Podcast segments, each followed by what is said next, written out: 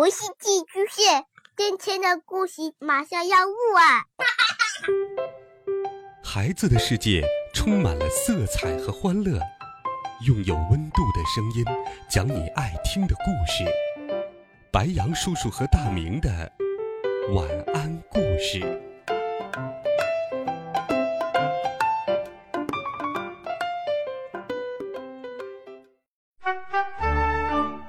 小朋友们、同学们，大家好，欢迎收听白羊叔叔讲故事。今天，白羊叔叔继续给你准备了好听故事，一起来听第二集《风波》。到家时，妈妈还没有回来，我趁机打开了电脑，看了一会儿科幻电影，电影的名字叫《回到未来》。哎。我要是能像电影里的主人公那样，乘着时光机回去就好了。哎，不对，就算回到过去，考试时间是限定死的，我做题的速度不可能更快，那些题我还是做不出来，那该怎么办呢？我是不是应该像馒头一样，有一个发酵时间，把一小时变成两小时，两小时能变成四小时？那样的话，所有题我就都可以做完了。我正想得出神，忽然听见爸爸对我说：“儿子，呃，帮个忙，替我把墙上的老挂钟摘下来。”我警觉的问：“爸爸，你想干什么？”爸爸说：“我想把它拆开来看看。”我吓了一大跳，问道：“你说什么？那个老挂钟？”可是由我爷爷的爷爷从国外买回来的，它虽然历经了百年，但现在仍然很好用，走得一分不差。记得我小时候见什么都好奇，就想拆开来看看。有一回我打起了老挂钟的主意，但是我刚打开它的后盖，妈妈就发现了我的企图，给我臭骂了一顿。后来我连碰也不敢碰它了。爸爸说：“我想把它拆了，研究研究。时钟和时间的联系最为紧密，研究时间的秘密要从时钟开始。”我大惊失色，说道：“爸爸，你不怕妈妈她？”“哎，为了科学，没什么怕不怕的。儿子，你想不想让你以后的考试时间变多呀？”“想，当然想了。”哦，那就帮我把老挂钟搬下来吧。可是，哎，没那么多可是，一寸光阴一寸金，寸金难买寸光阴。呃快点动手吧！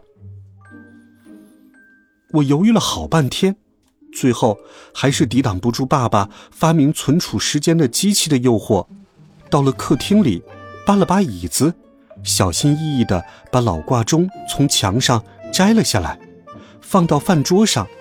然后又用工具将老挂钟的后盖打开，老挂钟里有许许多多大大小小的齿轮，它们相互衔接，有条不紊地运转着。爸爸说：“儿子，快把我放到老挂钟里面。”我将爸爸提起来放到钟里，爸爸看着比他庞大好多倍的齿轮，惊叹道：“哦，真是太了不起了！”我丈二和尚摸不着头脑，疑惑地问：“什么太了不起了？莫非爸爸从老挂钟里看到了普通人看不见、摸不着的时间？”爸爸说：“儿子，呃，你瞧，这外国人制造的老挂钟很精密呀，走了快一百年了，现在还是这样准。”我晕，爸爸说的是这个呀，我还以为它有特异功能呢。爸爸指挥我把老挂钟上的零件一个个的拆了下来，仔细研究。窗外的天色暗了下来，我越来越着急，催促道：“爸爸，把老挂钟装回去吧，妈妈要下班了。”爸爸还在全神贯注的研究齿轮，没有听见我的话。我只好把爸爸捏出来，放到一边，自己手忙脚乱的组装老挂钟。但是。我越是着急，那些零件就越是装不上。我大汗淋漓：“这时，妈妈用钥匙开门进来了。她看见只剩一个空壳的老挂钟和满桌子的零件，惊讶的问：“儿子，这是怎么回事？”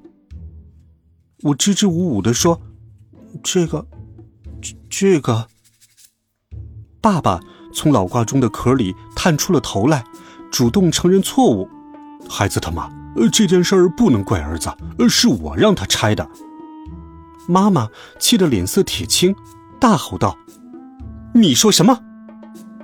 爸爸吓得浑身哆嗦了一下。妈妈破口大骂：“孩子他爸！”这可是我们家的传家宝啊！你怎么说拆就把它给拆了呢？儿子年纪小不懂事，我不怪他。你都一大把年纪了，怎么还这么败家？爸爸的身体又缩小了一圈我忙拦住妈妈，说道：“妈妈，你别再骂爸爸了，他好像又在变小。爸爸变成拇指小人儿，就是妈妈给训的。妈妈打了一个寒战。”表情马上由横眉怒目变成了和颜悦色，她温柔地说：“孩子他爸，这钟拆了就拆了吧，没什么大不了的。俗话说，旧的不去，新的不来嘛。孩子他爸，你先去指导儿子学习，我去给你们做好吃的。”我在心里想，妈妈变脸的功夫比川剧变脸还要厉害。第二天，妈妈去上班后，爸爸又指挥我拆家里的电话、收音机、电视、电脑。经过老挂钟的风波，我吃一堑长一智，事先照着他们所在的位置画一张图纸，再给每个零件标上序号，然后再开始拆。由于事先工作做得比较细，事后我总能将它们装回去。我还帮助爸爸收集各种材料，比如电阻、电容、三极管什么的。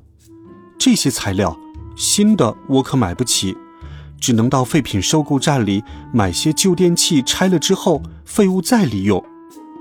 为了买材料，我把钱节约下来。整整一个月，我的饭量都变小了。在学校里，每天中午只吃一个馒头。班主任听同学们反映了这件事，把我叫到了办公室，问我是不是家里出了什么事情。我搪塞说，最近在减肥，因此只吃馒头不吃菜。班主任目瞪口呆，严肃地说：“你现在正是长身体的时候，减什么肥呀？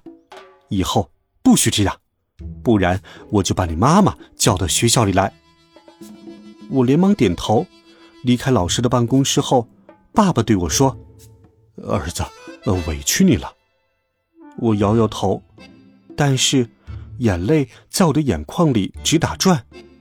我真的有点委屈。你说，摊上这么一个痴迷于梦想的老爸，我能怎么办呢？好了，孩子们，这一集好听的故事，白杨叔叔。就给你讲到这里，温暖讲述，为爱发声。我们明天见，晚安，好梦。Thank you.